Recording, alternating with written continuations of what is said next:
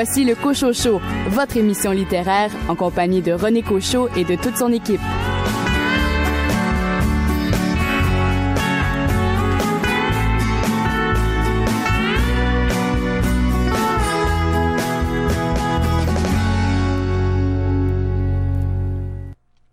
Bonjour tout le monde, ici René Cochot, bien heureux de vous retrouver aux commandes de cette émission littéraire. J'espère que vous avez passé une belle semaine. Je vous propose une émission fort chargée avec, entre autres, pour la première heure, un entretien avec l'auteur Vincent Brault qui signe aux éditions Héliotrope La chair de Clémentine, un livre qui donne des frissons. Et Marie Desjardins, elle, signe une fresque sur le monde du rock and roll, du rock des années 60 et 70 avec le roman Ambassadeur Hôtel. Nous avons deux chroniqueurs pour cette euh, première heure, à commencer par Louis Gosselin. Louis, vous vous êtes intéressé à une biographie. Biographie d'Adèle de Véronique Chalmet. Et Billy Robinson, pour votre part, vous allez nous parler d'un roman d'une auteure d'ici. En fait, je vais vous parler de Grosse de Linda Dion, paru euh, aux éditions Hamac. En musique, on commence avec une nouveauté de Steve Marin, Habiter l'hiver.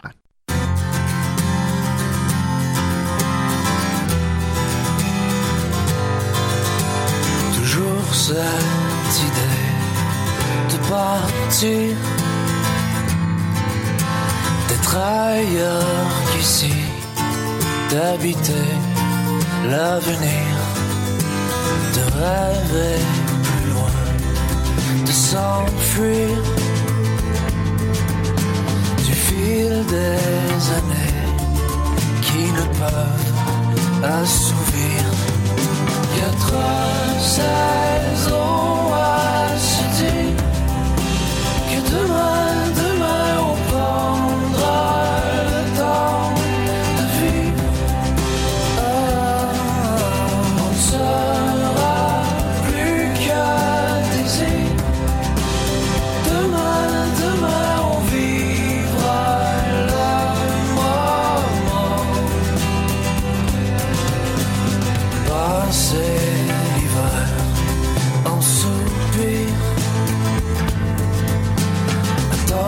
que l'été, la chaleur nous délivre.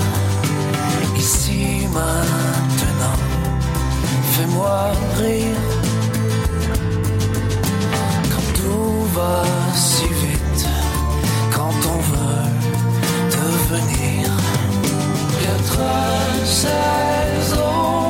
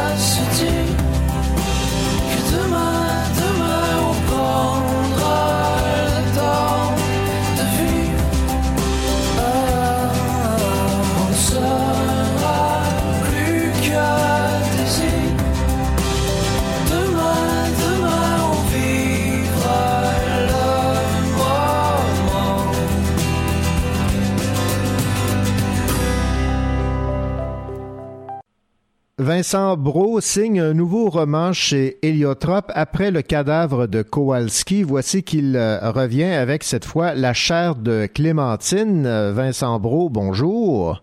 Bonjour. Vincent Brault, votre euh, livre La chair de Clémentine nous fait euh, découvrir un personnage pour le moins euh, mystérieux, Gustave, chez qui les médecins ont diagnostiqué très jeune une sorte d'attirance maladive pour les gens qui sont en train de mourir. Animaux comme humains décèdent dans ses bras.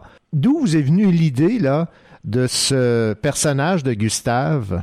Moi, je travaille euh, sur la mort, là, euh, littérairement. Donc, j'avais envie d'un personnage qui a un rapport singulier à la mort. Donc, euh, habituellement, on est plutôt effrayé ou on n'a pas envie d'être en présence, justement, de, de personnes qui meurent. Et donc là, j'ai essayé de trouver une espèce de d'anti-personnage. Donc, quelqu'un qui, lui, serait attiré par la mort. Donc, c'est vraiment une espèce de... C'est un souci de chercher quelque chose peut-être de de nouveau d'inédit, un personnage singulier. Donc c'était ça la première euh, la première idée. Puis ensuite, c'est sûr que la mort en tant que telle, c'est un thème qui me parle et donc euh, je pense que c'est mon mon champ littéraire pour les le premier, le deuxième et sans doute pour le troisième livre. et qu'est-ce qui fait que les, la mort ou les morts vous euh, intéressent autant? Ben, sans doute le mystère, mais aussi parce que j'ai j'ai perdu certaines personnes plus jeunes et j'ai été entouré quand même de personnes qui ont euh, qui ont vécu des deuils ou euh, qui ont été témoins de, de mort. Et donc ça, je pense que c'est un aspect personnel, sans doute une quête aussi personnelle euh, hmm. liée à la mort en général. Évidemment, Vincent Brault, lorsqu'on décide d'aborder la thématique de la mort de la façon dont vous le faites dans votre roman La chair de Clémentine, faut savoir aussi créer une atmosphère. Ben, c'est sûr que ça demande du travail, euh, comme euh, comme je pense comme tous les livres, mais euh, moi ce que j'aime au fond, c'est travailler sur les contrastes. C'est-à-dire que je pense que l'atmosphère est assez assez sombre, assez gore à certains égards, mais aussi mais par ailleurs le ton de la narration est assez léger, donc ce qui fait en sorte que pense que ça passe quand même assez bien. C'est même assez euh, assez candide, assez drôle, même dans certains moments plus euh, plus gore. Donc j'aime le j'aime cette espèce de contraste, comme si ça relevait, faisait relever encore plus peut-être le gore quand c'est euh, décrit d'une manière assez candide, détachée, mm. un peu ben, à la fois froide mais mais légère. Euh, j'avais l'impression parfois que c'était plus gore que ce que je pensais, mais à la, en recevant les commentaires sur mon, sur mon livre, je m'aperçois que certaines personnes trouvent ça euh, assez euh, effrayant, certaines scènes, mais d'autres les, les, trouvent tout à fait acceptables et ils vont, vont, même rire là, dans les scènes que moi j'avais l'impression étaient le, plus sanguignolentes, disons. Mais je pense que ça c'est dû aussi au ton de la narration et travaille là-dessus, sur ce décalage-là entre le ton et, euh, et le fond de ce qui se passe euh, vraiment. Outre la mort, il y a le froid qui euh, est omniprésent dans la chair de Clémentine parce que le personnage principal a besoin d'avoir froid. Là aussi, c'est assez particulier comme approche. Au fond, ça, quand, quand j'ai travaillé ça, la température, mon premier aussi roman se déroulait essentiellement l'hiver. Puis là, j'ai voulu pousser plus loin sur la température, un espèce de d'anti-réchauffement climatique, c'est-à-dire que euh, il ferait il ferait toujours de plus en plus chaud euh, dans notre monde, mais là, dans ce monde-là, il fait de plus en plus froid. Donc ça part euh, à zéro degré. Chaque chapitre est un est un Oui, on baisse d'un degré à chaque chapitre, là. Et donc, ça part à zéro, ça va jusqu'à moins 51. C'est ça. Ben, j'aimais ça aussi. J'aime les effets de la température dans le corps. Les personnages ont froid, gel. Et, et le froid aussi, c'est c'est la mort. Et donc, euh, les, certains des personnages donc sont affectés par le mhm. froid, sauf Gustave. Gustave, lui, qui aime la mort, aime aussi, euh, aime aussi le froid. Sans vendre le punch de votre roman La chair de Clémentine, Vincent Brault, j'aimerais que vous me parliez de la finale qui nous permet de comprendre qui est Gustave et pourquoi ce jeune a une sorte d'attirance maladive pour les gens qui sont en train de mourir. C'est peut-être la scène la plus fantastique du livre euh, aussi, parce que je joue sur, euh, sur le fantastique et donc cette scène-là révèle les raisons pour lesquelles euh, Gustave euh, aime à la fois la mort et, le froid. Vincent Brault, merci beaucoup pour cette entrevue. Je rappelle le titre de votre roman, La chair de Clémentine. C'est publié chez Héliotrope. On vous devait en 2015 le roman Le cadavre de Kowalski. Ce que je comprends, c'est que votre prochain livre va être dans la même veine. Euh, oui, là, euh, je pars euh, au Japon. J'ai une résidence à Tokyo pendant trois mois. OK. Et euh, je vais euh, écrire un roman lié aux fantômes japonais, les yokai. Donc, c'est une autre facette encore de la mort, là, plus les esprits. Un roman plus... un roman de fantômes, un roman plus, plus fantastique encore. Eh bien, on a déjà bien hâte de lire votre prochain ouvrage. Merci beaucoup, Vincent Brault. Mais merci à vous.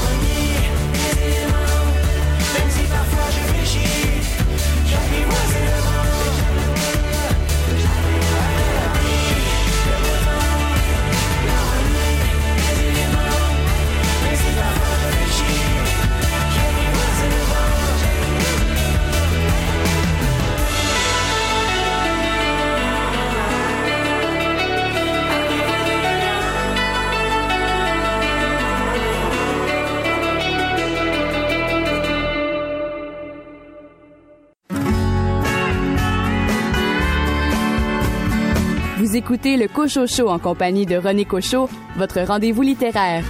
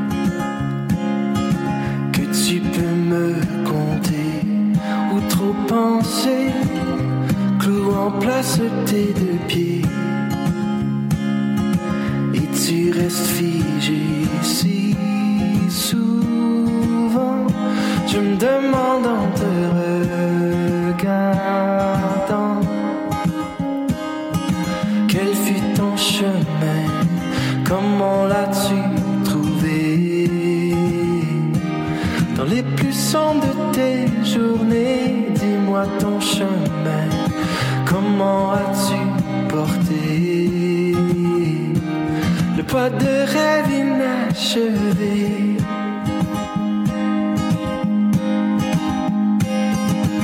As-tu des remords? As-tu fait les mêmes erreurs? Encore et encore, y a-tu mémoire de tes yeux ouverts dans le noir? Sans souffle ou espoir, me demande en te regardant. Quel fut ton chemin? Comment l'as-tu trouvé? Dans les plus sombres de tes journées, dis-moi ton chemin. Comment as-tu porté? Le pas de rêve inachevé Car j'ai brûlé tant de journées à regarder le temps passer sans savoir comment commencer.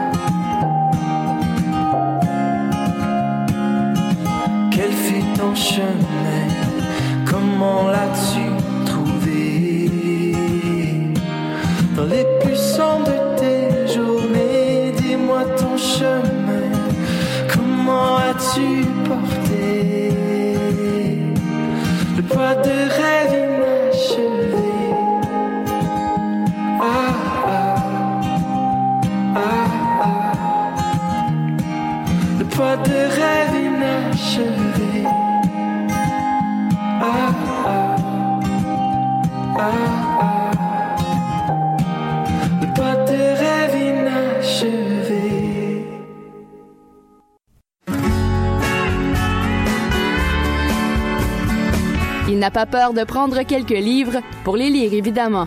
Louis Gosselin.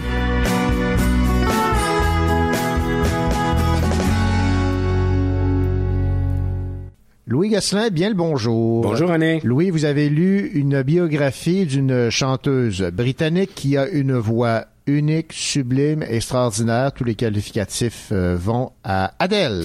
Adèle, et euh, je m'attendais à une biographie, euh, tout ce qu'il y a de plus régulier, Adèle qui se raconte, etc. Mais en commençant le livre, je, je me suis aperçu que c'était probablement ce qu'on appelle une biographie non autorisée, dans le sens où il n'y a aucune déclaration d'Adèle, il n'y a aucune citation.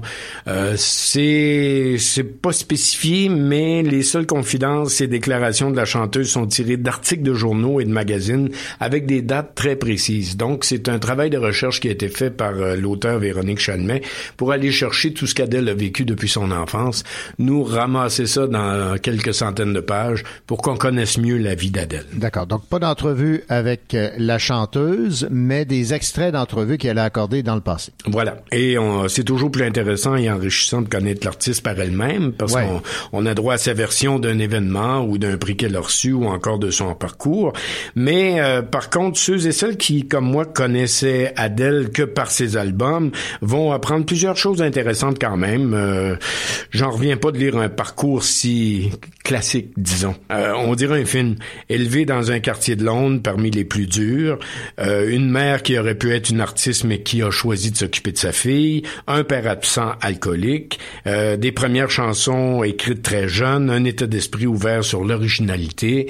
Bref, c'est vraiment l'histoire de quelqu'un qui part d'un petit quartier très Ouais, très pauvre et qui arrive à vendre de plusieurs centaines de millions d'albums quelques années plus tard, parce qu'elle a commencé très très jeune. Hein?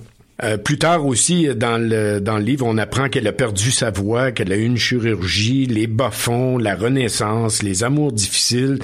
Bref, un- une vie d'artiste célèbre qui ne surprend même pas. On, on s'attend à la grandeur de ce personnage-là, autant qu'on voit aujourd'hui comment rapidement elle a atteint des sommets mondiaux et qu'elle se permet des déclarations, qu'elle se permet des prises de position. Elle va aller, elle va aller dans un groupe pour chanter avec les jeunes filles ça- parce que ça y tente. Euh, son habillement moyen, ça, c'est, c'est, c'est le personnage. Euh, ça, de ce côté-là, j'ai trouvé que c'est très, très, très bien décrit. On peut que reconnaître le talent immense, la détermination de cette fille qui a 30 ans ce mois-ci d'ailleurs. Et en attendant un jour la vraie biographie d'Adèle, ben, au moins on peut connaître les grandes parties de sa vie, les grandes lignes de sa vie, ce qui l'a touché. Ben, vous en avez appris sur Adèle. Oui, oui, quand même, oui. Euh, je la connais un peu plus. Je connais beaucoup plus son enfance, ce qu'elle a vécu. Je comprends un peu plus maintenant qu'elle est arrivée là, par où elle est passée, les difficultés qu'elle a eues, les chances qu'elle a eues aussi de rencontrer certaines personnes au bon moment. Alors c'est euh, c'est souvent ce que j'aime dans les biographies de voir qu'est-ce qui a été le l'élément déclencheur. Quelle personne, à quel moment, est-ce que c'est un coup de chance ou ça a été du travail d'arriver à rencontrer ces personnes-là puis de pouvoir percer? Et là, on apprend toutes sortes de choses là-dessus. Euh, c'est très intéressant. Mais j'ai hâte d'entendre Adèle elle-même nous raconter son parcours ou de le lire plutôt.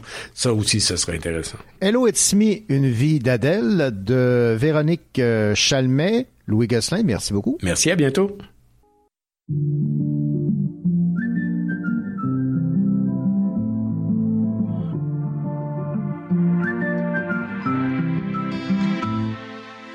Comment ce cochon se lève Regarde ce qu'ils nous ont fait Ils veulent tirer sur nos rêves Ils le font pour de vrai Le mal ne connaît pas la grève. Le mal est dans l'excès. Les petits préparent la relève. Pendant qu'on cherche la paix. Ce monde n'a plus d'âme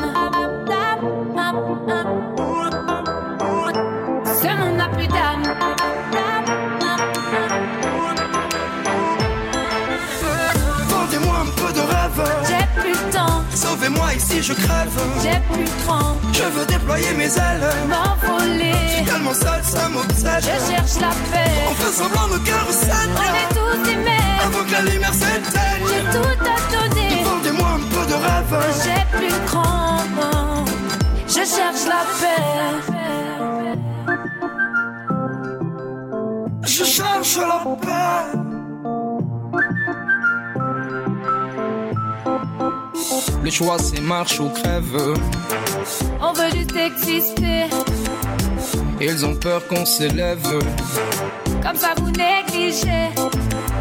Et, et toutes nos séquelles. Que rien ne peut réparer. Dis-moi des pantins, c'est lequel? Qui dit la vérité? Ce monde n'a plus d'âme Ce monde n'a plus d'âme.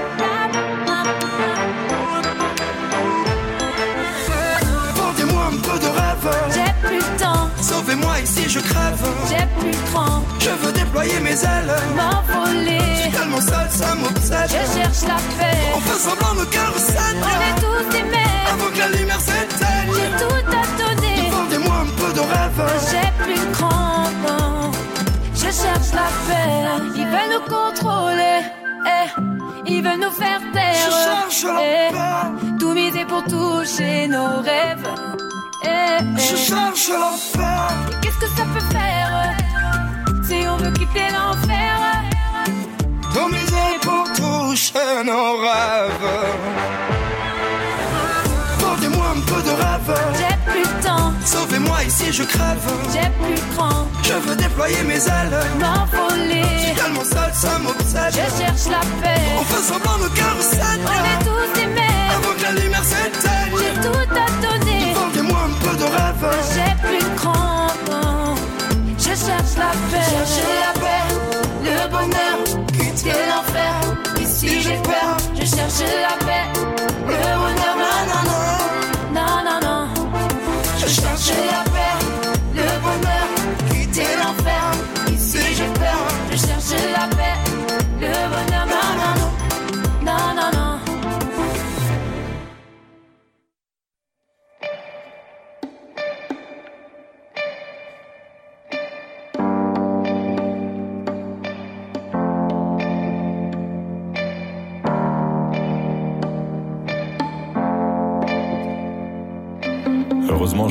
Se dit Yanna très souvent.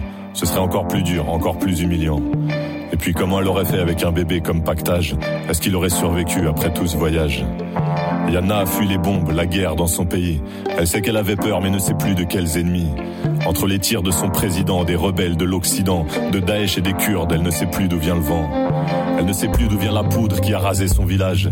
Elle ne sait plus qui tire les balles qui ont éteint tous ses visages. Elle sait juste que l'homme est fou et que c'est là-bas en Syrie que s'est formé petit à petit l'épicentre de sa folie.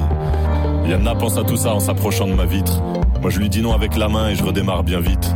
J'avais peut-être un peu de monnaie mais je suis pressé, faut que je bouge. Je me rappelle de son regard. J'ai croisé Yanna au feu rouge.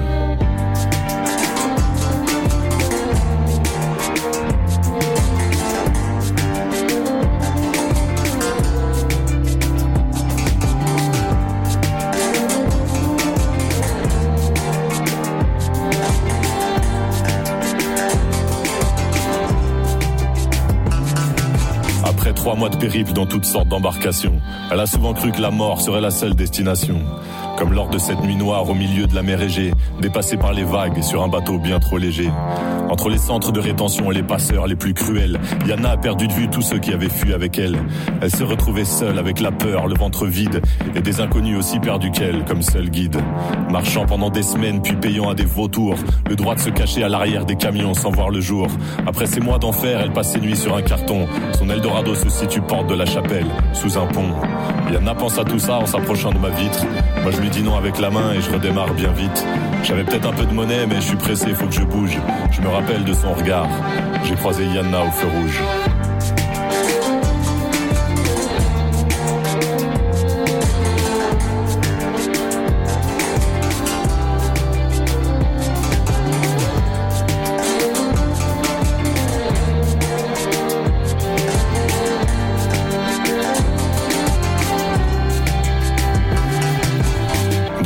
Cauchemars d'expulsion sont réguliers. Elle attend d'obtenir le statut de réfugié. Elle mendie au feu rouge avec la détresse comme baillon. Elle se renseigne sur ses droits, petite princesse en haillons. Elle imagine parfois sa vie d'étudiante dans son pays. Si la justice avait des yeux, si la paix régnait en Syrie. Elle sourit même parfois quand elle trouve la force d'y penser. Elle rêve en syrien, mais là elle pleure en français. J'aperçois Yana rapidement lorsque le feu passe au vert. J'ai un petit pincement au cœur, mais je suis en retard et j'accélère. Les plus grands drames sont sous nos yeux, mais on est pressé, faut qu'on bouge. Il y a des humains derrière les regards. J'ai croisé Yana au feu rouge.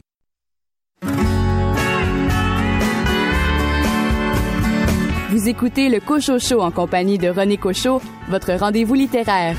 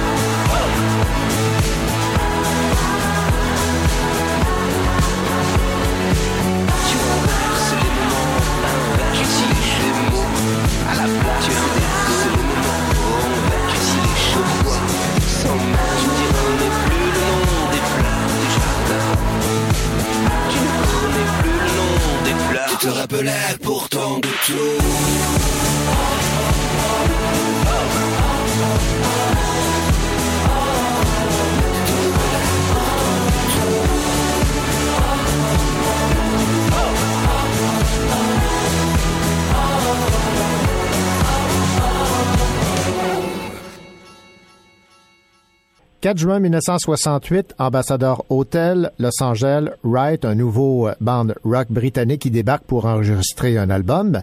La nuit même, Bobby Kennedy est assassiné dans les cuisines de l'hôtel. Shooting at the Hotel devient aussitôt un hit qui propulse le leader du groupe, euh, Roman Owen, au rang de rockstar. Quelques 50 ans plus tard, Wright fait sa dernière tournée mondiale, occasion pour euh, le leader de revenir sur le passé et sur les tristes circonstances de ce succès planétaire. Voici le résumé du livre Ambassadeur Hôtel, La mort d'un Kennedy, la naissance d'une rockstar de l'auteur Marie Desjardins, publié aux éditions du CRAM. Et nous avons en ligne Marie Desjardins. Marie Desjardins, bonjour. Bonjour, René Cochot. Marie Desjardins, est-ce que les années 60, les années rock and roll, sont une époque qui vous a beaucoup marqué, qui vous intéresse particulièrement? Oui, oui. Sinon, j'aurais pas consacré un livre de 600 pages à, à cette époque. euh, cette époque, euh, oui, on en a la nostalgie.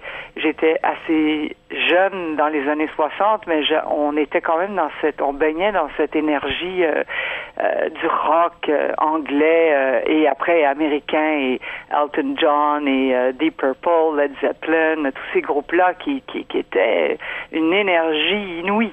Vous avez choisi de tracer le portrait d'une formation musicale qui n'existe pas, mais qui, euh, dans votre récit, côtoie ou euh, a à, être confronté à d'autres euh, formations rock qui ont connu d'énormes succès, entre autres les Rolling Stones. Pourquoi ce choix d'une formation euh, qui n'existe pas? Est-ce que c'était pour avoir plus de liberté dans votre récit?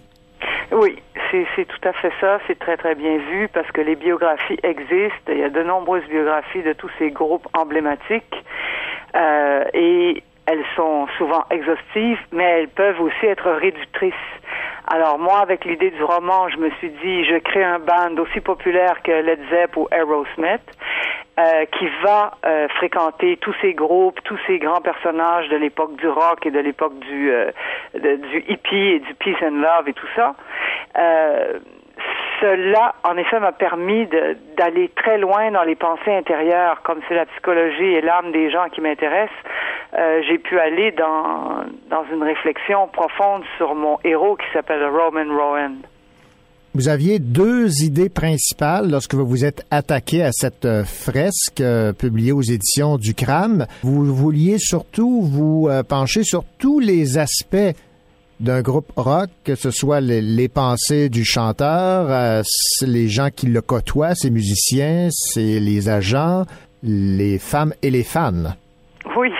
Oui, parce que euh, l'idée, c'est justement, c'est de, c'est l'angle. La, la question, c'est de choisir l'angle d'une histoire. C'est, c'est assez facile de raconter euh, le glamour autour d'une rockstar ou, euh, je sais pas moi, les nombreuses femmes et tout ça, mais de voir leur vie de l'intérieur d'autres personnages, ça c'est un, c'est un autre aspect qui est moins traité. L'aspect des coulisses est moins traité. Euh, ce qui m'intéressait aussi beaucoup, c'est de me pencher sur, mon Dieu, qu'est-ce que une rockstar qui a été planétairement adulée peut ressentir euh, dans son âme au moment de quitter la scène. C'est pour ça l'idée de la tournée mondiale euh, qui nous fait en effet aussi voyager, mais c'est le bilan d'une vie. Est-ce qu'il arrive face au miroir aux alouettes? Est-ce que sa vie a été réussie? Qu'est-ce qu'il va faire après? Qu'est-ce que ça veut dire la retraite pour une rockstar Renoncer presque du jour au lendemain à, un public euh, qui, qui vous acclame? Vous avez dû, j'imagine, effectuer beaucoup de recherches pour pouvoir euh, élaborer sur ces différents aspects. là. Oui, parce que je voulais que ce soit historiquement rigoureux et je crois que ce l'est.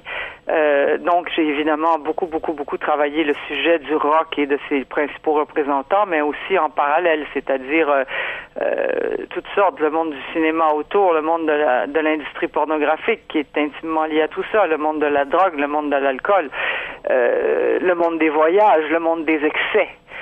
C'est certain qu'il y avait beaucoup, beaucoup de, de travail euh, de documentation à faire pour euh, établir la, la toile de fond et après faire circuler mon personnage dans tout ça et que ce soit crédible. C'est pour ça que on a précisé que le, le résultat est plus réel que le réel parce que on va vraiment au fond des émotions et des détails euh, même scabreux. Ah, tout à fait. Maintenant, vous avez aussi abordé cet élément de l'histoire qui a fortement marqué les Américains, peut-être un peu moins que l'assassinat de JF Kennedy, soit celui de Bob Kennedy, Bobby, qui a été assassiné donc dans les cuisines de l'hôtel. Est-ce que, en choisissant de axer l'intrigue sur cet assassinat de Bob Kennedy, ça vous laissait plus de liberté parce qu'on en a beaucoup moins parlé, ben, il me semble en tout cas, que celui de son frère. Oui, c'est-à-dire que si j'avais choisi John, premièrement, ça aurait situé l'histoire cinq ans plus tôt. Et 63 n'a rien à voir avec 68, au sens où 68, on est beaucoup plus dans le, le, le- le plein, si vous voulez, du rock, dans le plein de l'ère du peace and love, dans la guerre du Vietnam, euh, dans toutes ces choses-là qui ont beaucoup influencé les groupes rock dont je traite et dont je veux traiter. Et l'histoire de Bob, c'était pour choisir un Kennedy en effet moins médiatisé et qui aurait pu apporter énormément aux États-Unis. Et comme il a été assassiné en 1968, ben c'était en plein en plein beat extraordinaire du- d'une époque, d'une société, et qu'est-ce que ça aurait pu changer, ça, ça m'a intéressé euh, de, traiter ce, ce- cet homme politique comme, comme une, une rockstar, en fait.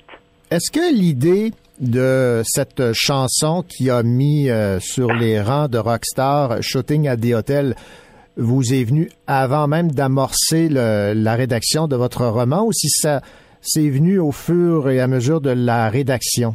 Euh, c'est venu, je sais pas exactement où, parce que comme je vous dis, ma première idée, c'était vraiment, vraiment de traiter. En fait, mon premier titre, c'était La fin d'une rockstar, ce qu'on m'a décommandé. Euh, mais c'était ça le sujet, c'est la fin d'une rockstar. Après ça, comment on fait pour euh, pour devenir une rockstar? Ben il y a toutes sortes de, de de formules, il y a toutes sortes d'avenues qui sont décrites dans ce roman-là. Parfois, euh, c'est un coup de chance et souvent le malheur des uns fait le bonheur des autres. Alors c'est certain que avec un tel événement aussi frappant, aussi horrible, euh, ben, c'était facile d'imaginer que ah mais peut-être qu'un certain groupe aurait pu s'inspirer d'une d'une tragédie comme par exemple celle de Sharon Tate Mhm. ou en effet, comme vous dites très justement, celle de John Kennedy.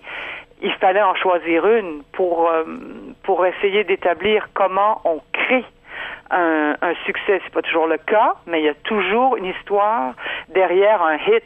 Votre Rowan, évidemment, est très, très conscient que le succès de son groupe est principalement relié à cette chanson, Shooting à des hôtels, mais étrangement également relié à un drame, celui de l'assassinat de Bobby Kennedy. Et ça, ça le suit toujours. hein. Ça le suit toujours parce que quand parce que il, en a tiré profit, si vous voulez, et puis en même temps, euh, c'est pas de sa faute parce qu'il était là euh, dans cet hôtel la nuit même de l'assassinat. Il pouvait pas avoir prévu cette chose-là. Et la création, parfois, souvent, la plupart du temps, ou du moins l'inspiration, ça vous vient de choses que vous vivez, ça vous vient d'un choc, ça vous vient d'un bouleversement la plupart du temps. Donc, euh, oui, il accepte, si vous voulez, de, de, de chanter cette chanson, mais en même temps, euh, ce que j'ai voulu montrer, c'est que il peut y avoir du positif dans tout ça. C'est-à-dire que Wright, en 50 ans de carrière, continue de faire vivre l'esprit de, de Bobby Kennedy tout comme le, mon roman va y participer d'une certaine façon, parce qu'on m'a dit, mon Dieu, on, des jeunes m'ont dit, on découvre Bob Kennedy, on ne savait pas Mhm. que John avait un frère. Et, c'est ça le, le côté positif de, de ce succès que j'ai imaginé, mais qui sert à quelque chose. Êtes-vous musicienne?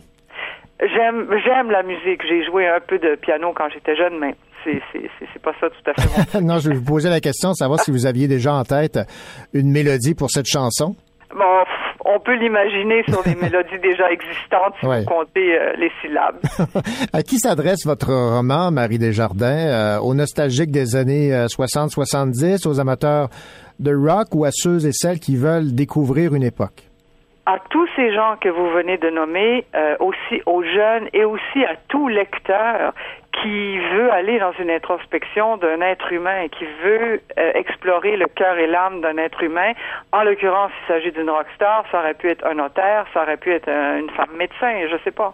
L'idée, c'est toujours l'être humain, c'est toujours aussi la souffrance, euh, euh, l'épreuve, euh, comment on se construit, euh, qu'est-ce qui se passe avec la vie, et puis surtout que comme mon personnage euh, va avoir 70 ans dans mon histoire, même si on le voit très très jeune, il reste que là, c'est la prochaine étape pour lui. C'est de- l'époque des, des 70 ans. Ben, ça peut toucher beaucoup de gens euh, euh, qui, qui, qui réfléchissent à la retraite. Êtes-vous fasciné par les rockstars? Parce que là, vous avez écrit donc ce, ce livre, Ambassadeur Hôtel, la mort d'un Kennedy, mais vous avez également euh, écrit euh, euh, le livre sur Johnny. Oui, sur Johnny et Sylvie, Oui. euh, en France, oui, c'est, j'aime beaucoup le rock. Ce qui m'a toujours impressionné les- avec les rockstars, ou du moins les célébrités, c'est, ce pouvoir d'adulation. C'est cette fascination que ces gens exercent sur des milliers, voire des millions de personnes. Ça, c'est la chose qui, qui me fascine. Et en même temps, je suis fascinée, comme beaucoup de gens, c'est pas très, très, c'est assez banal ce que je dis, euh, je suis fascinée par la beauté par le succès, par euh, le talent. Alors, tout ça, ça, ça fait partie de, de, de, de ce que j'essaie de- d'exprimer. C'est d'essayer d'expliquer cette fascination. Comment c'est possible, par exemple, que, que des rockstars, on pense par, par exemple à Metallica, euh, sont capables de, de, de réunir un million de personnes dans des rues. C'est c'est remarquable. Ben, tout à fait. Marie Desjardins, merci beaucoup pour cette entrevue. Je rappelle que votre livre a pour titre Ambassadeur Hôtel, la mort d'un Kennedy, la naissance d'une rockstar aux éditions du Crème. Ça a été un plaisir de jaser avec vous. Merci beaucoup, René Gauchot. Vous écoutez le Cochot Show en compagnie de René Cochot, votre rendez-vous littéraire.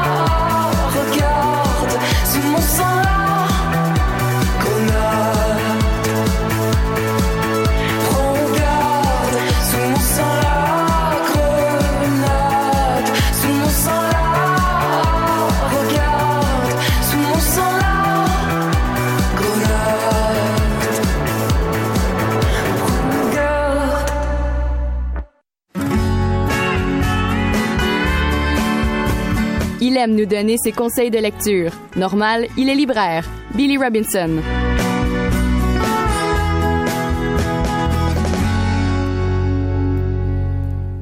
Il a lu pour nous le roman Grosse de Linda Dion, paru aux éditions euh, Amax. Ça vient tout juste de sortir et déjà plusieurs réactions. Évidemment, notre intérêt est suscité par le fait que Linda Dion est une auteure de Sherbrooke.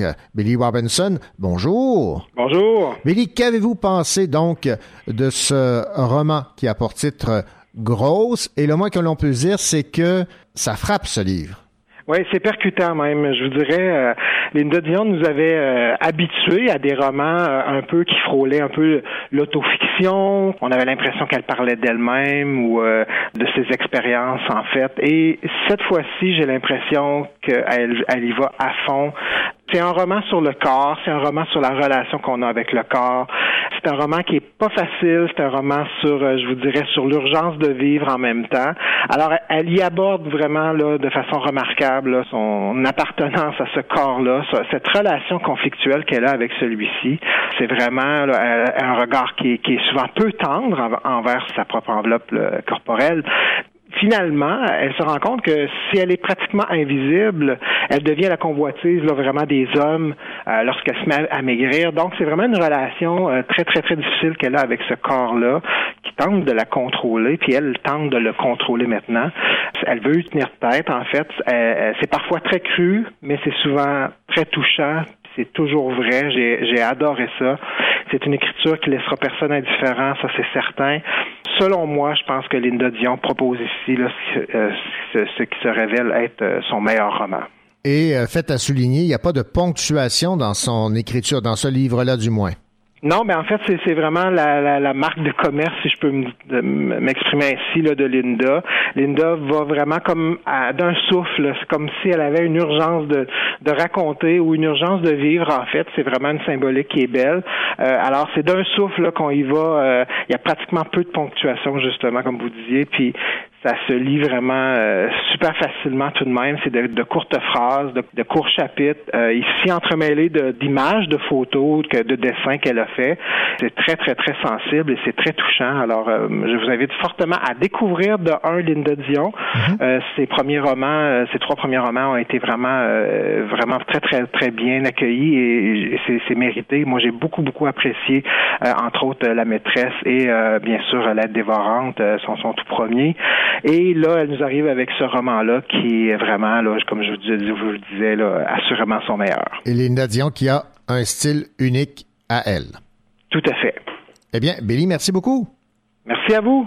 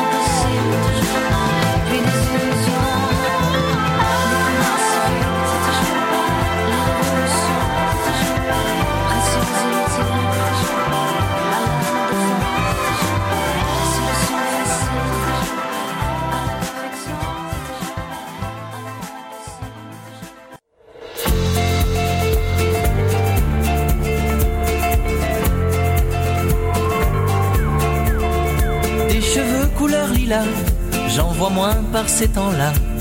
Pourtant c'était joli, Lisa. Des champs de truites en grenat qui vont s'emparer de rois. J'en vois moins ces temps-ci, Lisa.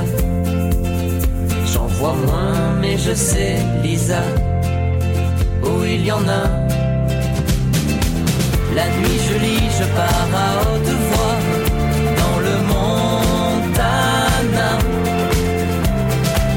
La nuit je lis, je pars à haute voix dans le Montana. Lisa.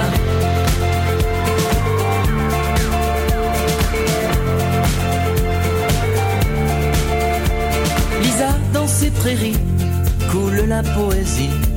Lisa dans ses détours, Lisa. Si tu pêches les mots du poète au chapeau, tu peux ferrer l'amour, Lisa. Il faut ferrer l'amour, Lisa. Où il y en a. La nuit je lis, je pars à haute voix dans le Montana. La nuit je lis, je pars à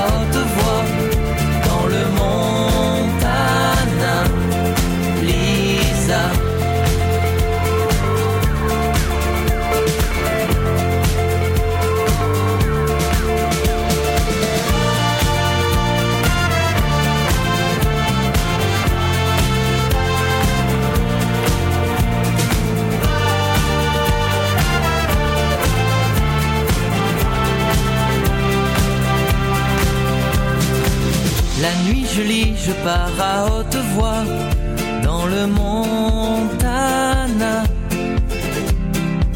La nuit je rêve et je pars avec toi dans le Montana. Lisa, la nuit je rêve et je pars avec toi dans le Montana. La nuit je rêve et je pêche avec toi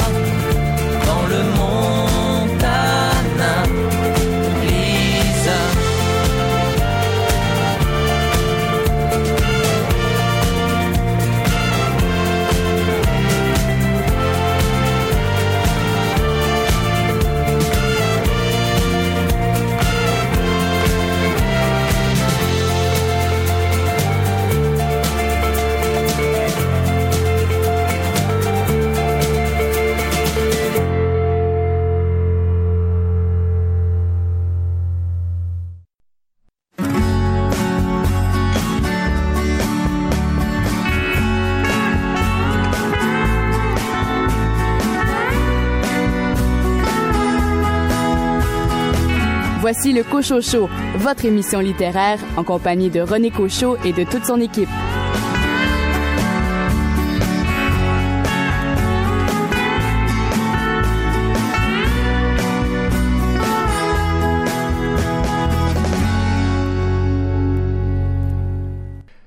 Bienvenue à cette deuxième heure du Cochocho, au cours de laquelle vous aurez l'occasion d'entendre les entrevues que m'ont accordées Marie-Christine Arbour à propos de son roman Moi, Hercule, paru aux éditions Annika Parence. Stéphanie Filion, elle, va s'entretenir avec moi de son roman Grand Fauchage intérieur et un entretien également avec l'auteur de Granby, Richard Goujon, qui signe Les Saisons de l'Espérance. Et mes deux chroniqueurs pour euh, cette dernière heure sont Richard Mignot dans un premier temps. Quel est le livre dont vous allez nous parler cette semaine, Richard? Comme tout bon pédagogue, euh, j'adore les apprentissages, donc euh, je vais vous parler du premier roman de Simon Lafrance, Comment j'ai appris à tuer.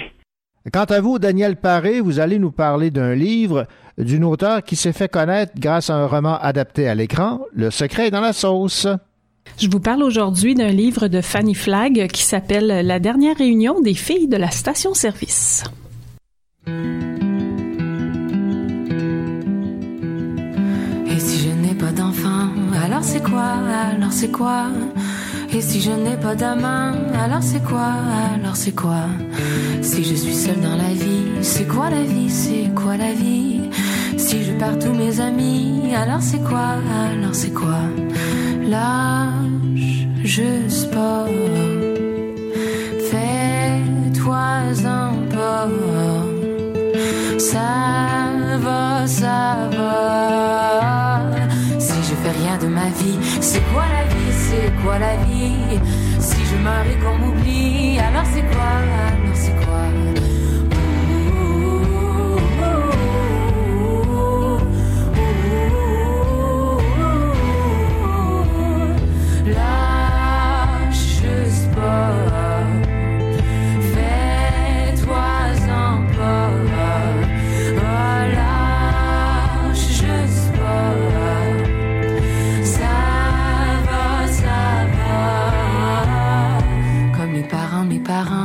qui ont pleuré en m'accouchant, comme les enfants de mes enfants qui sont morts-nés en m'accouchant. Quand je suis seule, je suis pas seule, je fais comme s'il était avec moi. Je prends l'oreiller dans mes bras, t'es encore là, t'es encore là. Lâche juste pas, fais-toi-en pas. Ça va, ça va.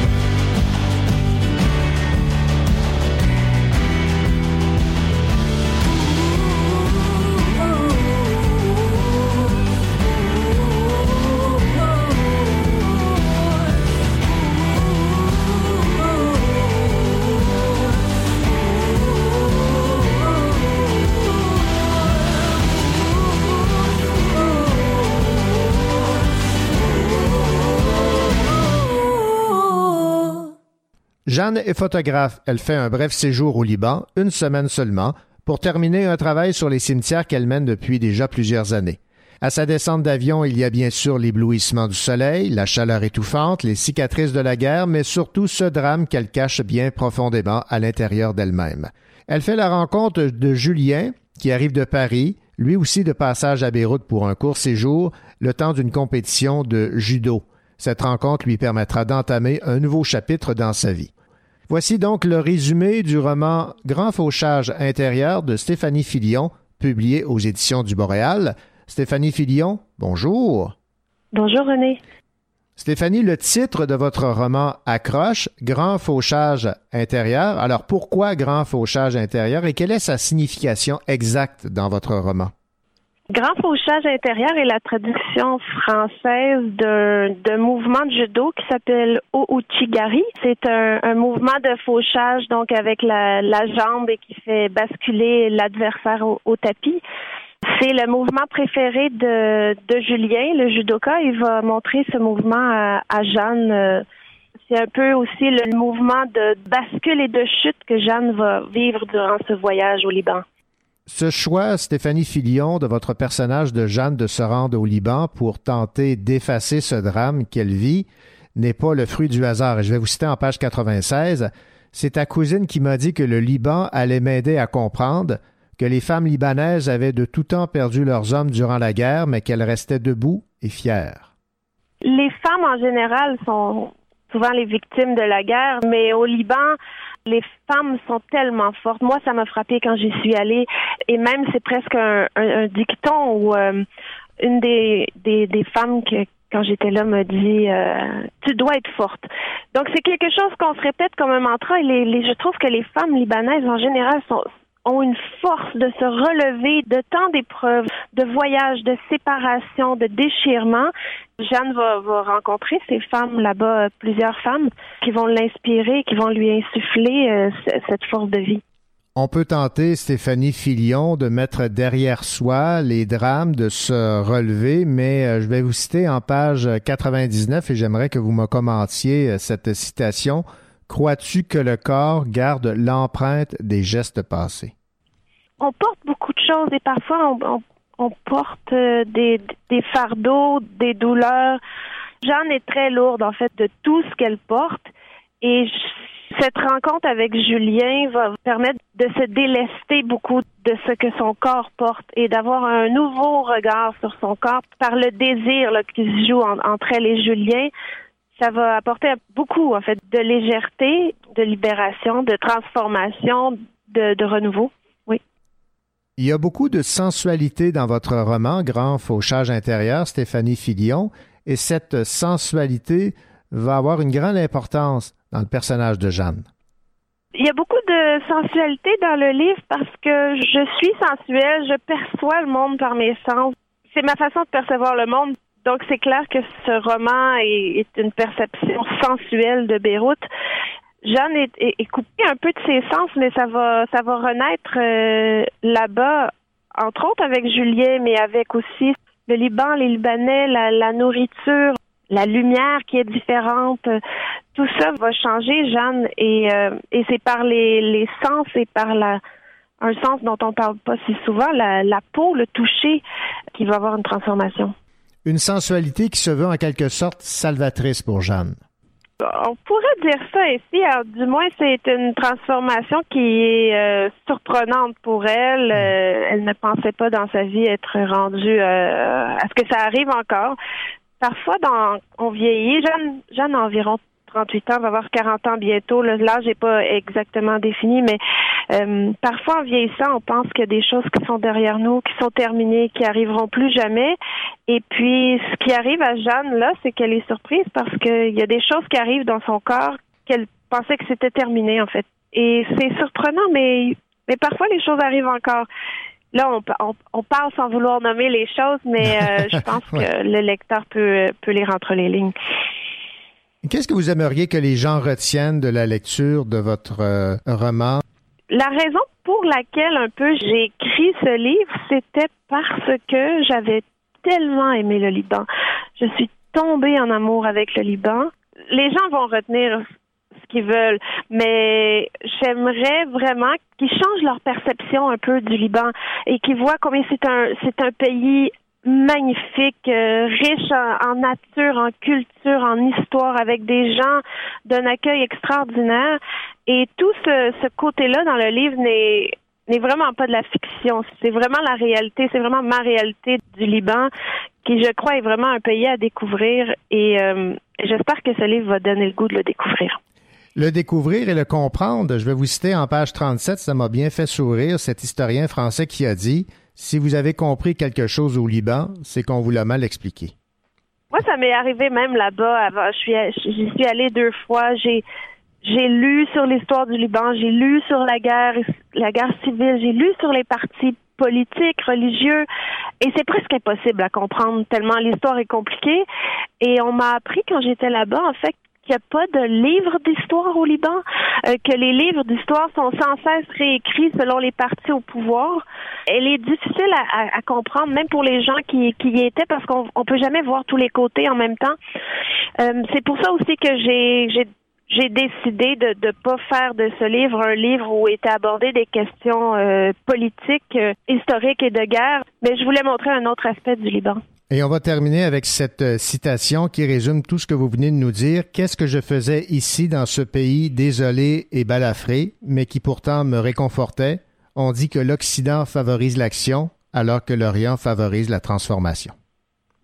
Oui, c'est un pays, le Moyen-Orient, un peu euh, entre les deux. Et, Jeanne est dans un moment, un, un entre-deux de sa vie. Donc, euh, c'était le pays parfait pour Jeanne. Stéphanie Filion, merci beaucoup pour euh, cette entrevue. Je rappelle le titre euh, de votre roman, Grand fauchage intérieur, et c'est paru aux éditions du Boréal. Merci René, bonne journée.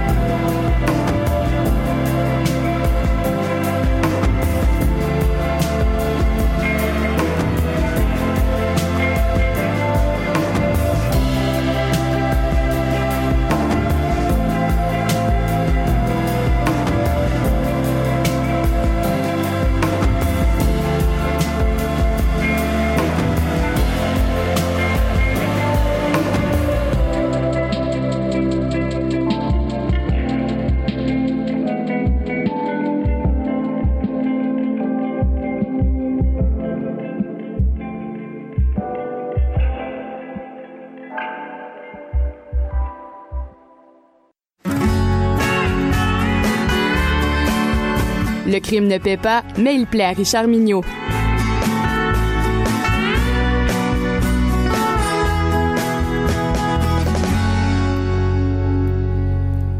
Richard Mignot, avez-vous déjà appris, vous, à tuer? Je, je, fais ça tous les jours en lisant mes polars, mon cher René. Mais je ne mets, je, je, fais jamais mes devoirs, par exemple. voilà, c'est ça. ça, reste, ça reste au niveau de la théorie. Cette question est bien sûr le prétexte pour parler de ce titre de livre fort intéressant, Comment j'ai appris à tuer, de Simon Lafrance, aux éditions La Goélette. Oui. Euh, il suffit pas de tuer plusieurs personnes pour devenir un tueur en série. Il faut la manière, il faut le panache. On doit être le meilleur, se démarquer, passer à l'histoire. Pas facile pour un débutant dans la profession avec de l'ambition. Éric Delacroix est un jeune homme bien normal. Il travaille dans une banque. C'est un citoyen exemplaire et mène une vie trop banale à son goût. Il a un rêve, se démarquer, laisser sa trace, faire parler de lui. Cependant, il ne possède pas de talent particulier ni d'habileté sans pareil. Fan de Jack l'Éventreur et, de, du Zodiac, deux tueurs en série fort connus, il adore les séries télé. Il se rend bien compte que ce sont les méchants qui ont la cote. En effet, qui se souvient du nom des policiers qui cherchaient à épingler le célèbre tueur de en série de Whitechapel? Personne. Alors, le banquier anonyme décide donc de devenir tueur en série, de se surpasser et commence sa marche vers la postérité. Un premier meurtre, facile. Un deuxième, pourquoi pas. Au sixième, tout le Québec parle de lui. Il a même le droit à son surnom personnel, le rouge-gorge. Mhm. On va comprendre pourquoi en lisant le roman. Ouais. De plus en plus confiant, ce drôle de moineau prendra des chances et jouera avec le destin. Surtout quand il se rendra compte que c'est son oncle qui est en charge de l'enquête et que la célèbre journaliste Julie Villeneuve s'intéresse à cette affaire de très près. Évidemment, elle est fort belle et fort jolie. Le défi devient plus grand. La postérité est proche. Le petit banquier sans envergure sera bientôt le roi des tueurs en série. Est-ce qu'il va rester longtemps sur son trône? Point d'interrogation. À la lecture de la quatrième de couverture, on se dit Oh, on n'a pas encore un autre roman sur les serial killers. Puis on se laisse gagner. On parle on, par les personnages, on se laisse gagner par ses ambitions et ses réflexions.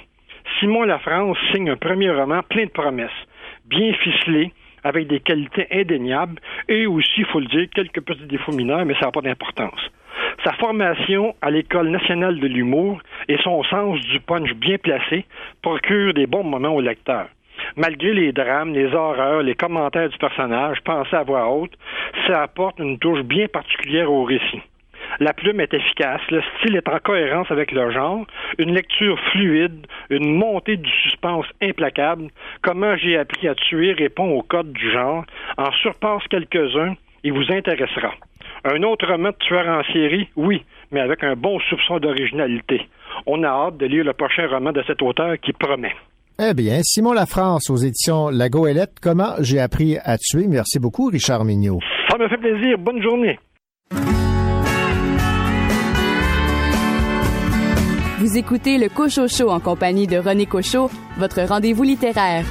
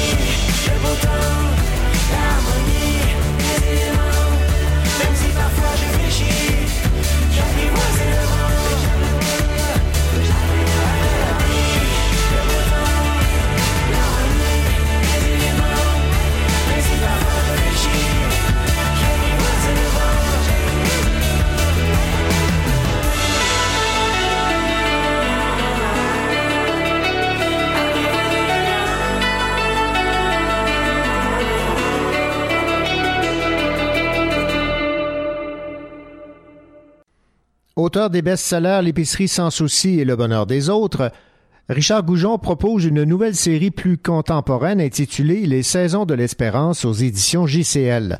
Nous suivons la vie de Charlot, né de l'union éphémère entre la belle Florence et Yann. Plusieurs années après sa naissance, le père voudra connaître son fils, avec qui il développera une forte relation, mais un événement tragique va bouleverser leur relation.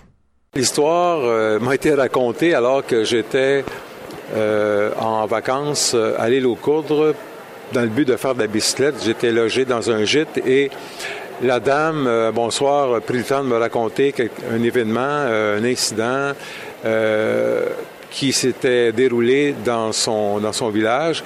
Et euh, ça m'avait tellement impressionné. Je me suis dit à ce moment-là, ça c'est il y a une dizaine d'années, un jour, euh, je raconterai cette histoire, mais à ma façon, évidemment. Encore là, c'est euh, ça a été un déclencheur, mais disons que j'ai aménagé l'histoire un peu à ma manière. Alors, c'est-à-dire que l'intrigue, globalement, c'est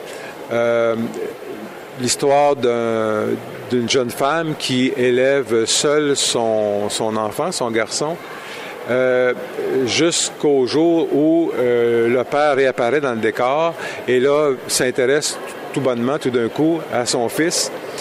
Euh, bon, et donc, il y a une relation, parce que, bon, à ce moment-là, le couple ne vit pas ensemble, mais il y a quand même une relation père-fils qui s'établit, qui est très solide, très forte. Et cette relation va durer euh, jusqu'au jour où le père va euh, être victime d'un accident très sérieux. Euh, et à ce moment-là, la relation entre le père et le fils se détériore. Et le fils en question, qui s'appelle Charlemagne, va s'attacher au père de son ami, qui est un bonhomme pas tout à fait recommandable. Alors, d'où l'espèce de dégradation de la vie de ce jeune-là, qui, euh, au fil des pages, au fil des événements, va quand même devenir un enfant euh, qui va euh, avoir une bonne vie, qui va, être, qui va se prendre en main, euh, malgré les difficultés qu'il va rencontrer. Alors, alors que dans la vraie histoire, dans la vraie vie, ce jeune-là avait fait un pacte de suicide avec son ami et s'était enlevé la vie, alors que son ami s'en était sorti. Et c'est ça qui était épouvantable à ce moment-là. Mais je me suis dit, euh, je ne raconterai pas euh, euh, une histoire où le, jeune va disparaître complètement. Non, j'aimerais que la vie continue chez ce jeune-là et que ce jeune devienne quelqu'un d'exemplaire, qui va avoir une belle vie et euh, pour que ça finisse en, beauté.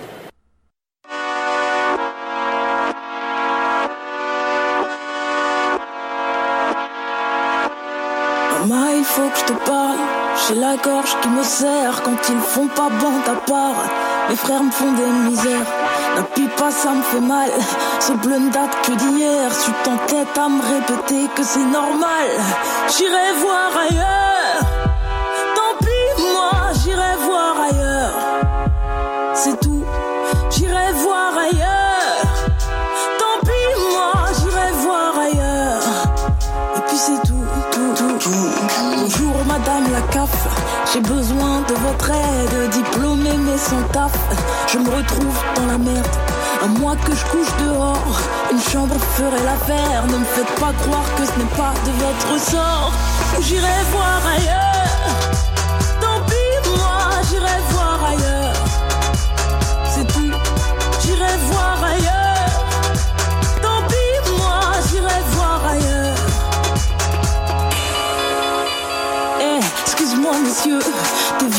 pas si moche. On pourrait marcher à deux.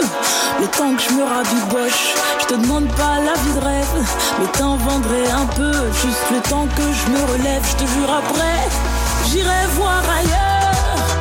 Je te jure, moi, j'irai voir ailleurs. Promis, j'irai voir ailleurs. Je te jure, moi, j'irai voir ailleurs. Je vous en supplie, patron. A que pour quelques semaines. Après, il naîtra le con. Ira chez sa marraine. Trop besoin de mon pourboire. C'est pour ça que je me saigne. Mais si vous êtes sûr, certain que c'est trop tard, j'irai voir ailleurs.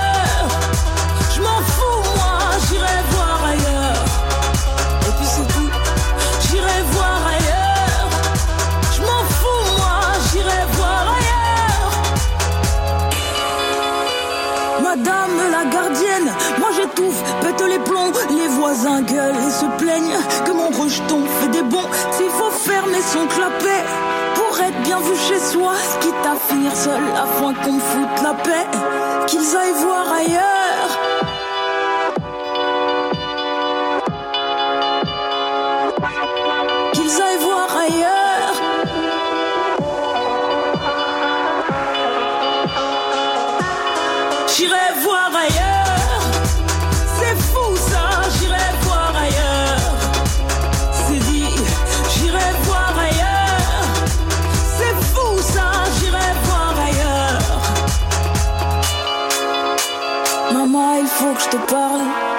Qui me serre quand ils font pas bande à part.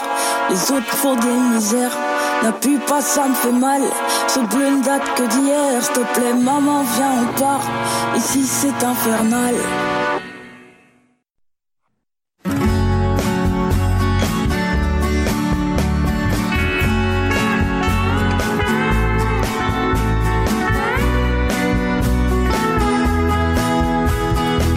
Voici le Cochocho, votre émission littéraire en compagnie de René Cochot et de toute son équipe.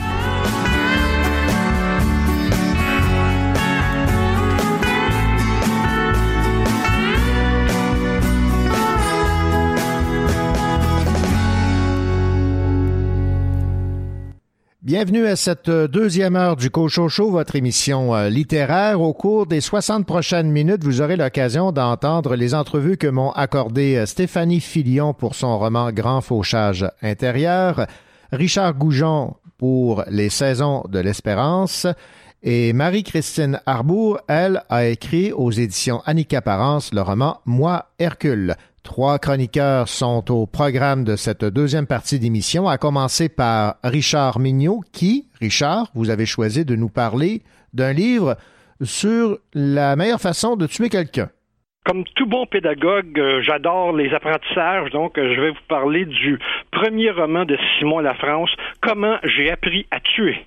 Daniel Paré, vous, vous allez nous parler d'un roman fort intéressant d'une euh, auteure qui s'est fait connaître avec euh, un livre adapté au euh, cinéma, Le secret est dans la sauce.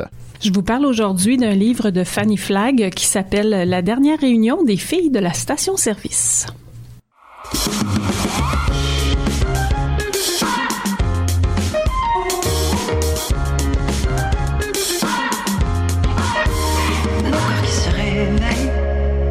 Mes yeux perdus dans ton cou, ta magie qui se réveille. Je te dévore jusqu'au bout, quatre jours et trois nuits, sans penser à mon téléphone. Tes yeux sont comme un abri, un jeu quand le réveil est mort. On même si la musique s'éteint, se regardera même si la lumière s'éteint. On se moquera chacun de nos secrets, s'endormira même si le soleil revient. On dansera même si la musique s'éteint, se regardera même si la lumière s'éteint. On se moquera chacun de nos secrets, s'endormira même si le soleil revient. Bébé, on ne devrait plus bouger si l'amour nous cherche, il saura où nous trouver, bébé. On ne devrait l'amour nous cherche, il.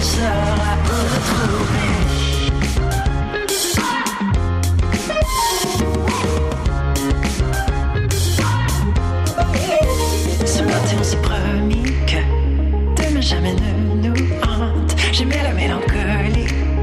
Maintenant, j'aime quand les oiseaux chantent. Quatre jours et trois nuits, sans toucher à mon téléphone. Soit l'amour sans comble. On ne saura même si la musique s'éteint, se regardera même si la lumière s'éteint. On se moquera chacun de nos secrets, s'endormira même si le soleil revient. On ne saura même si la musique s'éteint, se regardera même si la lumière s'éteint. On se moquera chacun de nos secrets, s'endormira même si le soleil revient.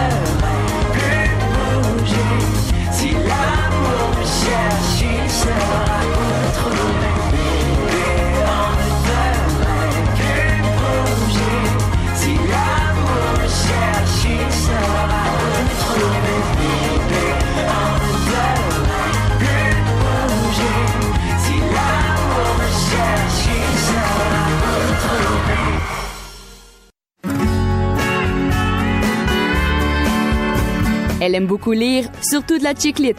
Daniel Paré.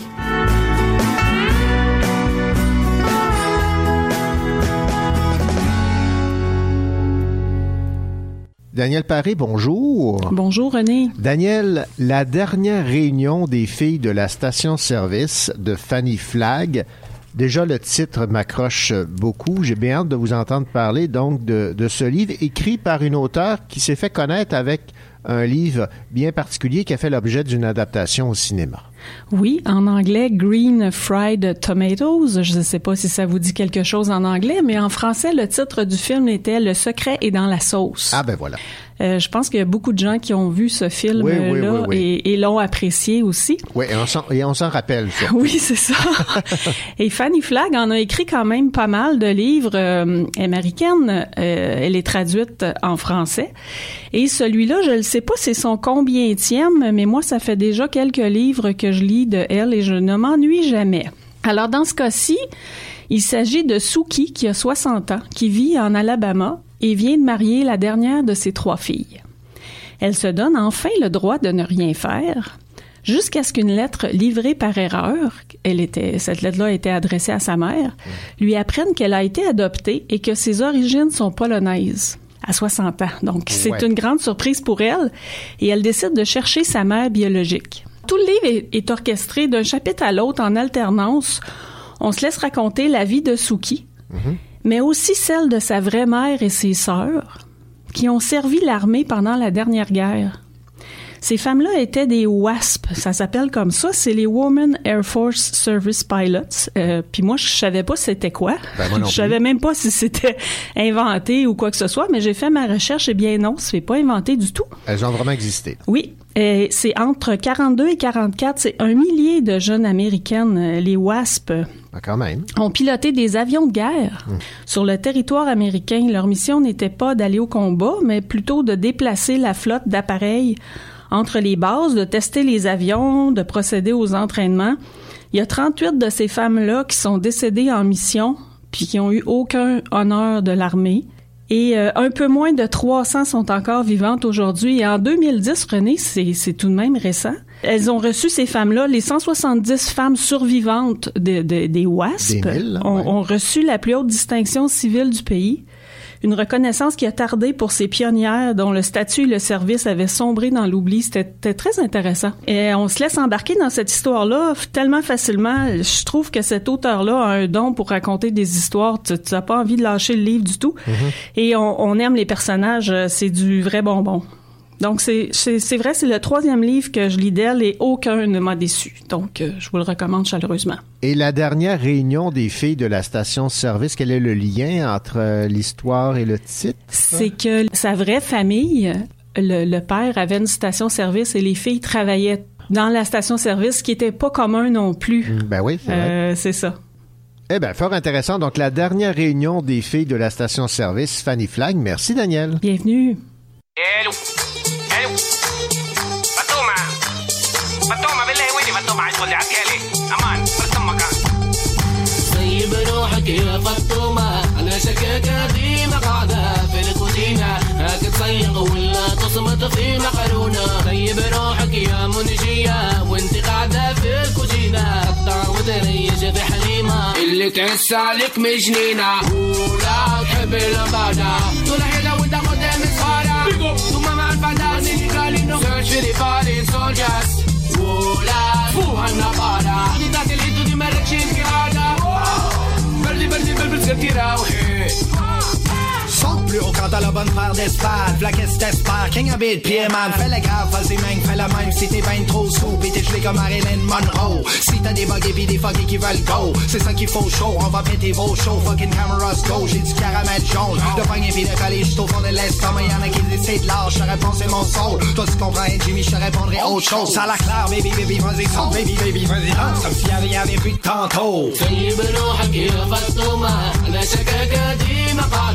الكوجينة هتتصيق ولا تصمت في مقرونة؟ سيب روحك يا منشية وانت قاعدة في الكوجينة قطع وتريش في حليب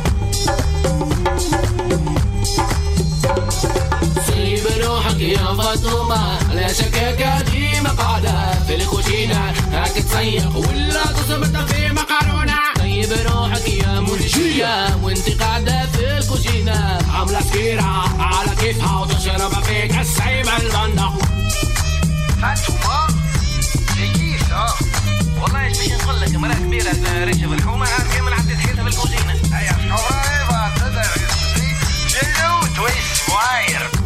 Tu viens, toi. C'est bon, ça passe. Mangez-vous des frites, j'avoue. À la mort de son père, un écrivain presque quinquagénaire intellectuel, un peu perdu et psychologiquement troublé, et qui n'a jamais vraiment réussi à faire publier ses écrits, se voit accorder 2 millions de dollars en héritage à la condition d'accomplir 12 travaux, comme Hercule, le héros du roman, doit s'engager dans les aventures qui semblent toutes plus loufoques les unes que les autres, mais quel est donc le but de toutes ces épreuves bizarres? Voici donc un résumé du roman qui a pour titre Moi Hercule de Marie-Christine Arbour, publié chez Annika Parence Éditeur. Marie-Christine Arbour, bonjour. Bonjour. Marie-Christine, est-ce que vous avez été euh, marquée par les douze travaux d'Hercule dans votre jeunesse pour vous inspirer? J'ai fait des études en études classiques à, à Concordia. J'ai fait ça un peu plus tard par intérêt. Et puis bon, j'ai suivi un cours de mythologie grecque. Et puis euh, la mythologie m'a toujours intéressée. Alors je, je faisais ça vraiment, c'était euh, par intérêt. après après avoir lu sur la mythologie durant des années. Euh, oui, mais c'est ça, c'est que le- la mythologie, évidemment, Freud est énormément inspiré de la mythologie pour expliquer ses théories. Puis les, les douze travaux d'Hercule, mais là, c'est devenu un, un poncif de notre société. c'est ça. Euh, alors, ça- je- ça m'a toujours mystifié l'idée d'avoir à accomplir des, des travaux euh, afin de créer un genre de mythe personnel. Alors, euh, c'est ça. 12 épreuves. à surmonter, tout aussi bizarres les unes que les autres. Comment vous vous êtes inspiré pour ces 12 épreuves? J'ai presque tout vu. OK. Alors, pa- par exemple, dans- il y y a un, là, là, je révèle rien, disant ça, il y a un, un travail, il doit sortir d'un gâteau de fête. J'ai déjà vu ça. Alors, c'est- ça. Oui, il y a des choses qui, qui sont qui sortent de mon imagination, mais c'est aussi des choses que j'ai vues. Alors, euh, pour, pour que ce soit un peu plus réaliste, là. oui, mais c'est, oui, c'est ça. Le, le monde est très, dans lequel on est, euh, est très bizarre. Et puis, euh, c'est ça. 12 épreuves à surmonter dans quatre villes. Trois épreuves dans, dans quatre villes, euh, et ce qui fait douze épreuves, oui. Chez Hercule, dans, les, dans, dans la mythologie, les épreuves sont regroupées par trois. Alors ça, j'ai un peu re- respecté la mythologie euh, grecque en faisant ça. Oui, ça, ça le force à voyager. Euh, lui qui, euh, qui a peur de sortir de chez lui est obligé de voyager. Ouais. Toutes ces épreuves, toutes ces rencontres ont des euh, conséquences, évidemment. Ben, il, il commence à, à déraper psychologiquement. Il se met à, à avoir des, des drôles de pulsions, des drôles d'idées.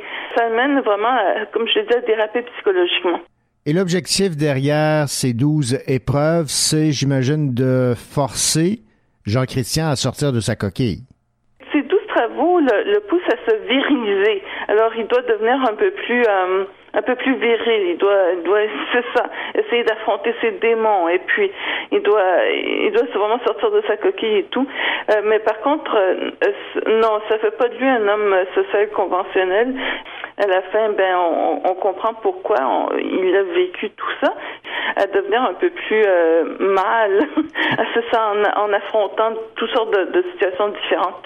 Et le moins que l'on peut dire, Marie-Christine Arbour, c'est que cette relation entre ce père et Jean-Christian est pour le moins particulière. On pourrait même, mon Dieu, parler d'un amour bizarre. Un amour euh, plutôt bizarre. Alors euh, son père euh, a pour lui, il a une vision de la vie assez assez spéciale et puis c'est cette vision de la vie qui qui, qui impose à son fils. Alors c'est un peu c'est un amour un peu excessif. Il n'y a pas vraiment beaucoup de respect pour le fils en question, pour la personnalité et tout. Vraiment, on, le force à, faire des choses qui sont très dures pour lui. Un amour un peu tordu. Ouais, ouais, ça, ça, Oui. ça résume bien. Je vais vous citer en page 212, ça va donner un, un aperçu un peu euh, du type euh, de texte qu'on retrouve sur les fameuses lettres où euh, Jean-Christian doit apprendre quelles sont les prochaines épreuves. là. Oui. Donc, te revoilà donc, Jean-Christian. Tu as perdu ta jumelle, mais la vie est parfois injuste. La vie t'a choisi et je vais exiger que tu fasses un choix à ton tour. En effet, tu devras choisir entre Gerd et Stéphane. Tu as été initié à leur existence respective, mais seul l'un des jumeaux te permettra de poursuivre ton périple. Gerd ou Stéphane? Oui, c'est ça. Bon, Jean-Christian, c'est le, le personnage, avait une jumelle à la naissance? Elle est morte une heure après l'accouchement. Et puis, euh, il vit euh, avec, euh, même, même à l'âge de 48 ans, il vit avec, avec l'idée que sa jumelle est là, est là avec lui, qu'elle qu'elle le- suit dans sa vie, puis est toujours en contact avec elle. Il y a, c'est ça, une, obsession pour pour sa jumelle. Alors, il y a un des travaux, ben, il, rencontre deux jumeaux. On, on le fait rencontrer deux jumeaux, puis euh, il doit les fréquenter, puis à, à la fin, il doit décider euh, lequel il va choisir. Euh, puis il en choisit un, et puis euh, il doit absolument abolir l'autre de sa vie. c'est ça. Alors, euh, et puis il trouve ça très difficile parce que ça, ça lui rappelle son propre drame à lui. C'est effrayant, ça m'a fait penser ça un peu à ce fameux livre dont on a fait un film, Le choix de Sophie, là. Faut choisir. Oui, c'est ça. Bien, Marie-Christine Arbour, on va terminer sur cette comparaison entre euh, Moi, Hercule, votre roman paru chez Annika Parence, et le fameux livre Le choix de Sophie. Je vous remercie beaucoup pour euh, cette entrevue. Ben, c'est moi qui vous remercie. Vous écoutez le Cocho Show en compagnie de René Cocho, votre rendez-vous littéraire.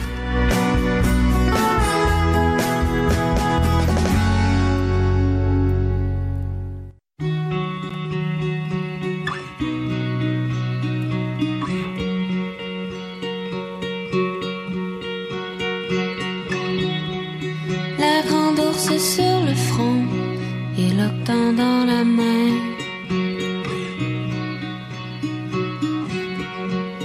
Pesante comme un destin que l'on n'a pas tracé.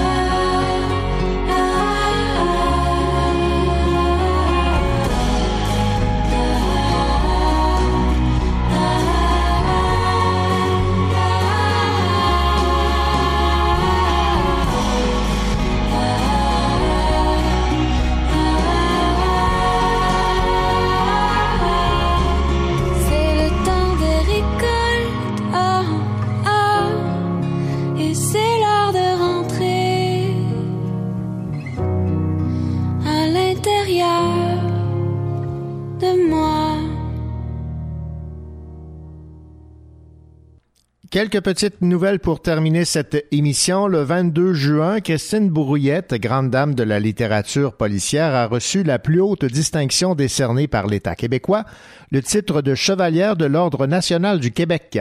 L'Ordre national du Québec est la plus prestigieuse reconnaissance décernée par l'État québécois. Christine Brouillette est surtout renommée pour sa prolifique série de polars euh, ayant pour héroïne la policière québécoise Maude Graham. Terreur 404 a remporté cinq nominations aux euh, Gémeaux, dont meilleur texte, meilleure réalisation, meilleur premier rôle féminin et masculin, ainsi que meilleure production. L'équipe de Terreur 404, rappelons-le, est une réalisation de l'auteur cherbourgois William S. Messier, de l'auteur Samuel Archibald et de l'animateur Sébastien Diaz. Et les éditions à lire annoncent que deux romans de l'auteur à succès Patrick Sénécal seront traduits en anglais, soit Les Sept jours du Talion et 5150 rue des Ormes. Ils seront publiés par la maison Simon Schuster, l'une des plus importantes maisons d'édition de langue anglaise avec plus de 2000 publications par année. Les livres paraîtront en 2019.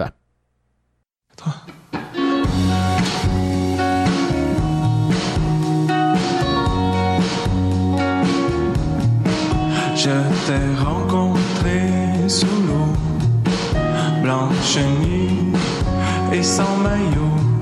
Je t'ai parlé à travers une bulle qui t'a heurté la clavicule. Tu m'as dit, je serai ton ami. Prends ma main, je t'emmène au paradis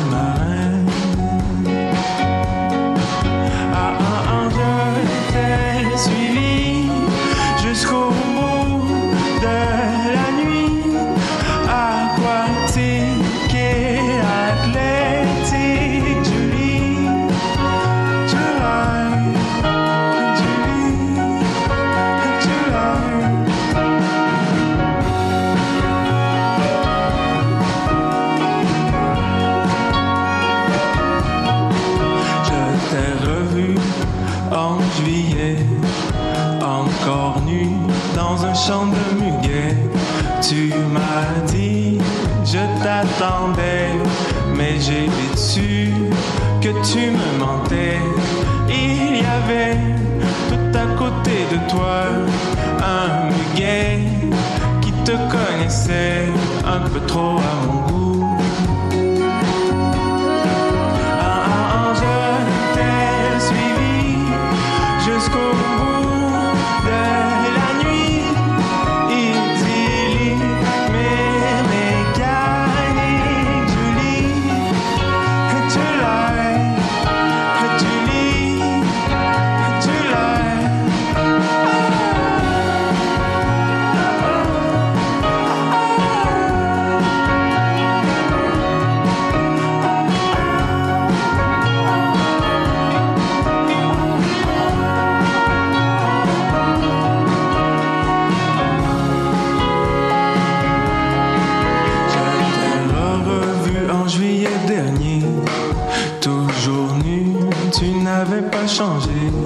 Tu avais des pétales dans les dents.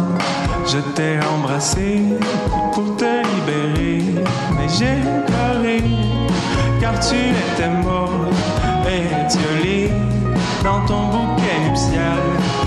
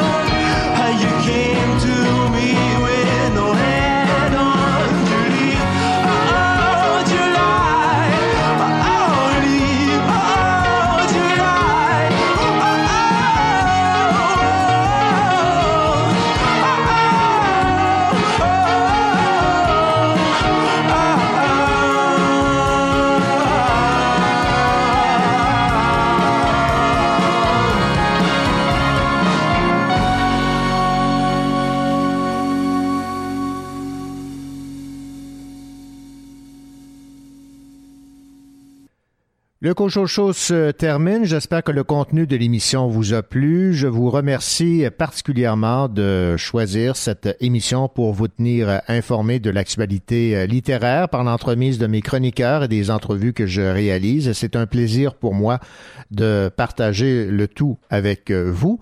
Et euh, je vous convie pour une édition spéciale du Cochocho la semaine prochaine, axée sur la bande dessinée. Bonne semaine et surtout, faites attention à vous.